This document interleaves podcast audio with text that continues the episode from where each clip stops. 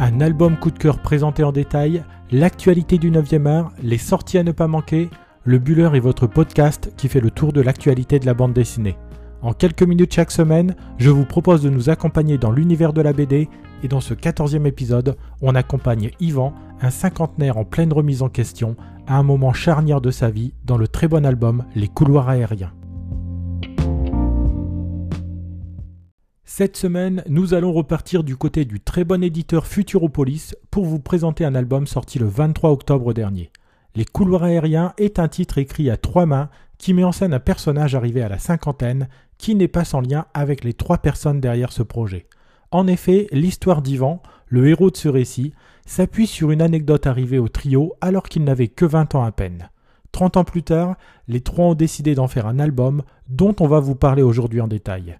Derrière ce titre, nous retrouvons Étienne Davodo, que l'on ne présente plus tant il a déjà à son palmarès des succès comme Lulu Femme Nue, Rural, Les Ignorants ou encore Les Mauvaises Gens.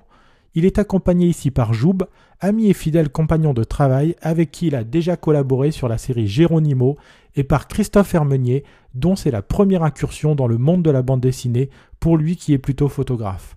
Les trois ont travaillé de concert pour nous offrir ce one-shot en couleur, faisant 108 pages, et où les photos de Christophe Fermenier viennent parfaitement s'inclure au récit. L'album est un véritable travail à trois, où chacun y a mis une part de son vécu, comme on va le voir. À l'origine de cette histoire, ce sont deux événements qui viennent se télescoper. Le premier, bouleversant, c'est le décès des deux parents de Christophe Hermenier en peu de temps. En vidant la maison familiale de ses effets, il décide de photographier les petits objets qui ont fait le quotidien de ses parents et donc le sien pour en garder une trace définitive.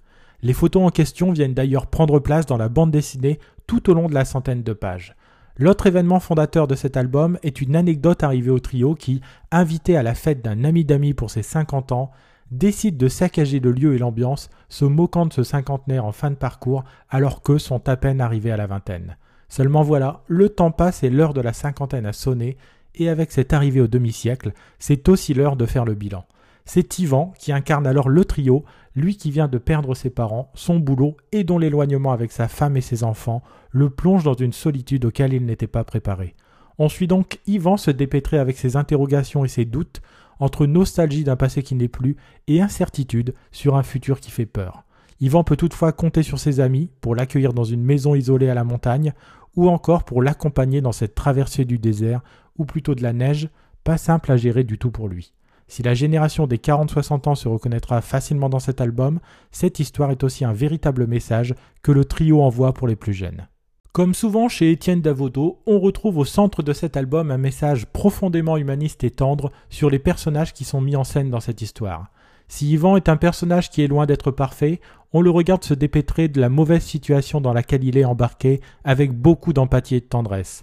Le trait caractéristique d'Étienne Davodo fait encore ici des merveilles et permet de saisir toute la palette des émotions qui traversent les héros sans même une parole. Cette histoire fait aussi écho à l'amitié qui lie ce trio dans la vraie vie, et l'amitié est d'ailleurs quelque chose qui recouvre ce récit de la première à la dernière page. Les véritables photographies de Christophe Hermenier, qui jalonnent l'album, apportent un supplément d'âme à ce récit qui repose sur une véritable histoire personnelle. De son côté, Joub a ressorti ses pinceaux pour réaliser une mise en couleur subtile et chaude de cette histoire qui se déroule dans un paysage hivernal. Au final, il en ressort un travail à trois où chacun y a mis de son âme et de sa parole, paroles d'hommes sages qui ont dépassé la cinquantaine. Belle ode à l'amitié et réflexion intéressante sur les bouleversements que l'on peut connaître dans la vie et leurs conséquences, Les couloirs aériens est au final une bande dessinée de grande qualité dont on recommande chaudement la lecture.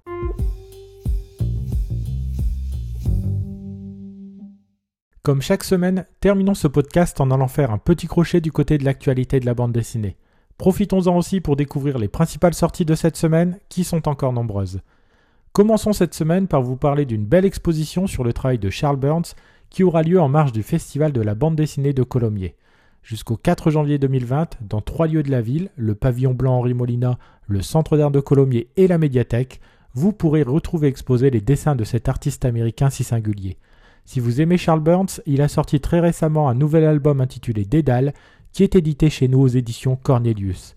A noter que le Festival de la BD de Colomiers se tiendra lui du 15 au 17 novembre prochain, une raison de plus pour aller faire un tour dans cette charmante ville du sud de la France.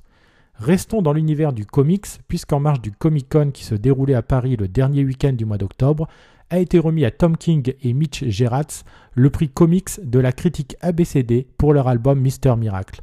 Ce prix, qui récompense un album de culture anglo-saxonne publié en France, a permis de mettre en lumière cet album qui comporte 12 chapitres et qui est édité chez nous chez Urban Comics. Côté sortie cette semaine, commençons par un nouveau venu dans la série L'incroyable histoire 2, édité chez les arènes BD.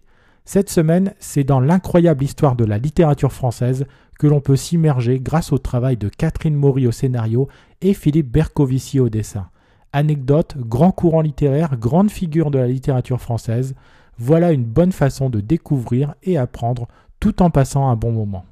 Dans le même bateau, édité chez Futuropolis, est un album qui met en scène une jeune Allemande de l'Ouest, championne d'aviron avec sa sœur, qui va devoir cohabiter avec ses camarades allemands de l'Est alors que le mur est tombé depuis un an.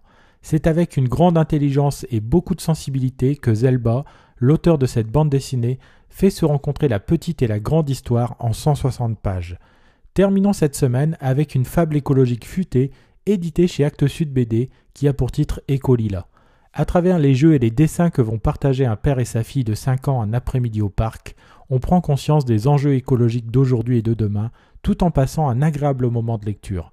On doit ce très bon album à François Hollis-Leger, une lecture véritablement recommandée par les temps qui courent. Voilà, nous en avons terminé avec ce quatorzième épisode du Buller. Nous vous rappelons que vous pouvez nous faire part de vos remarques et de vos commentaires sur les réseaux sociaux puisque nous sommes disponibles sur Instagram sur l'adresse lebuller.podcast et sur Twitter lebuller1. Si vous avez aimé cet épisode, n'hésitez pas non plus à le partager autour de vous. Il me reste à vous souhaiter de bons moments de lecture et je vous dis à la semaine prochaine pour un 15e épisode de votre podcast sur l'actualité de la bande dessinée.